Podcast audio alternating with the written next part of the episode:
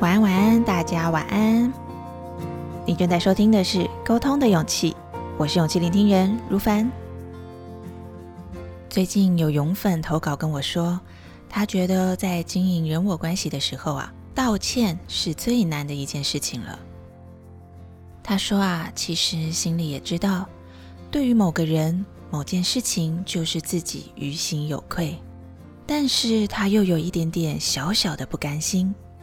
面对眼前的现况和结果。也不是他一个人造成的，而是有各种七零八碎的因素，让他做出了于心有愧的某个决定、某个选择、某个行动。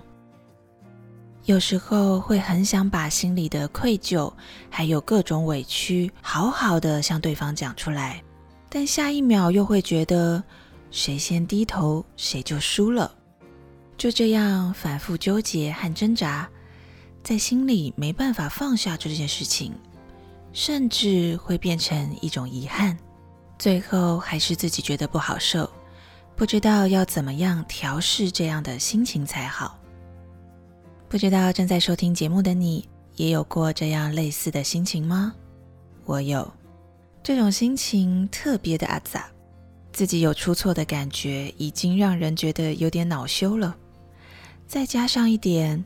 我也是有点苦衷的呀，又不完全是我的错的呀的这种委屈感，在心里很容易就酝酿成愤怒情绪，没办法好好消化，眼前的事情没有办法推进，与人连接的关系也不知道要怎么继续相处，一切都尴尴尬尬的，非常阿杂。而我在每一次这样阿杂的经验之中，慢慢领悟出了一个道理。道歉不是谁输谁赢的结果，而是对自己的行为负责的过程。可以真诚，而且不委屈。过去我在采访新闻的时候，每一天的工作任务都是要在非常短的时间之内，要处理和很多人的应对还有互动，不只是受访的对象，还有同业之间的资讯交换啊。合作的公务车的驾驶啊，摄影师啊，SNG 导播啊，等等等，还有还有还有长官不时会来电指挥等等等，我必须和不同的人快速连接，完成采访之后，再制作成可以播放的电视新闻带。还记得有一次，我的采访任务是要到一个政党党团的周年例会，是非常大型的活动。党团内的关键政治人物啊，资深的政治家呀，都会出席。我必须要尽可能的拍摄、访问到这些重要的角色。通常呢，电视新闻采访的编制会是一个文字记者，负责拿麦克风访问写稿的人，搭配一个摄影记者，负责拍摄画面、剪接新闻袋子的人。这样，文字记者加上摄影记者两个人一组。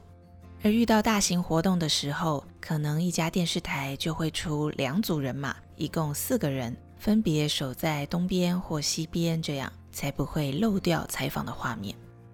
而那天呢，刚好公司内部小小的人力不足，所以啊，只派了我一个文字记者，加上两位资深的摄影师，一共三个人到现场采访。当天的活动现场人非常非常的多。因为都是重量级的人物出席活动嘛，所以也有很多的维安人员和规矩，跑来跑去其实会有一点麻烦。我在现场就必须担任起小小指挥官的角色，跟我的摄影搭档 A 大哥和 B 大哥协调合作，谁去守东边，谁去守西边，而我则是要随时注意手机里同业互相交换的讯息，也要抬头看一看现场的状况，随机的跑来跑去。一切都需要随机应变，肾上腺素和我的脑袋瓜子，还有我的小短腿，都必须运转出一个洪荒之力，才能在紧迫的时间之内精准的完成采访任务。而就在这样的高压之下，我的洪荒之力一使劲，说话的语气也就变得更用力了。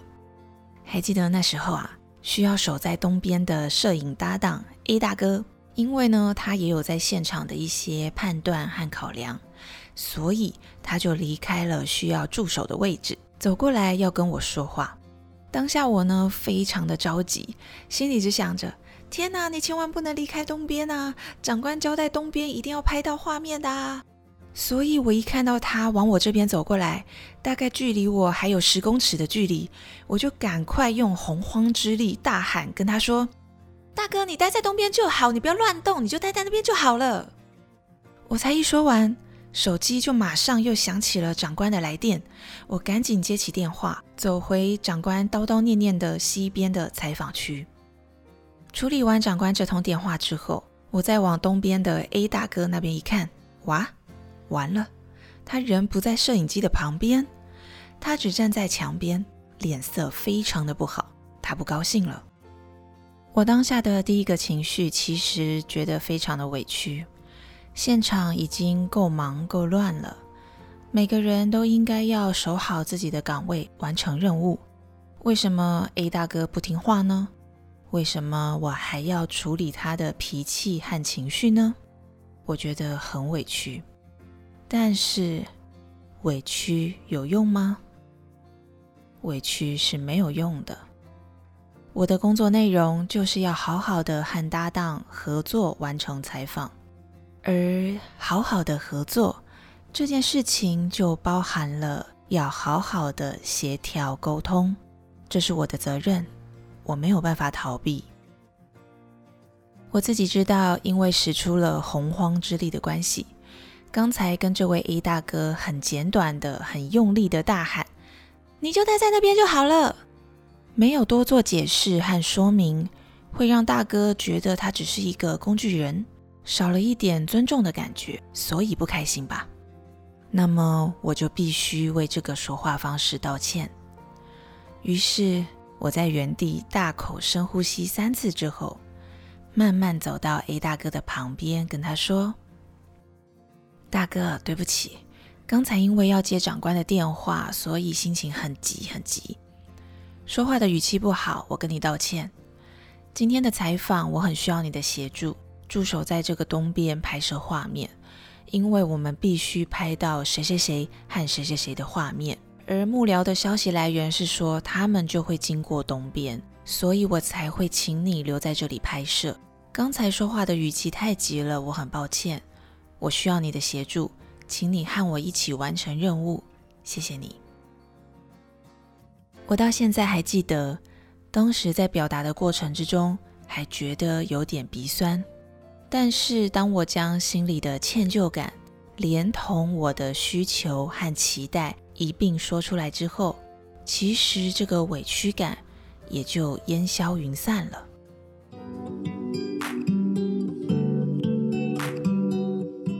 来，原来，道歉是对自己的行为负责，并且也是一个机会，可以说出自己的期待和需求。原来，原来，道歉不是争高低，不是谁输谁赢的结果，道歉只是让自己好好的表明态度、表达立场的一个过程，可以真诚而且不委屈。而当我想通了这一点。关于道歉的勇气这一堂课，我也算是学成了，所以后来我就变成了一个很会道歉的人。今天分享这则故事，就想让投稿给我正在苦恼纠结的这位勇粉知道，其实你并不孤单。这样的烦恼和纠结，我也都有经历过，而我也是在这些委屈有挫败的经验之中，慢慢学习道歉的勇气。透过我的故事分享，祝福你也能相信自己，调整一下心情，慢慢累积出属于自己的勇气。而其他正在收听节目的你、你、你，目前也有沟通难题，或者是人我关系之间的小小烦恼，让你觉得心情被卡住了吗？欢迎大家在 Facebook、Instagram 或是 Podcast 的投稿区踊跃留言，或是传送讯息给我，和我聊聊你的故事和心情。我是勇气聆听人如凡，让我们在空中陪伴彼此，累积勇气和信心，成为更喜欢的自己。祝福大家迎接新的一周，拥有好心情。我们下期节目见喽，拜拜。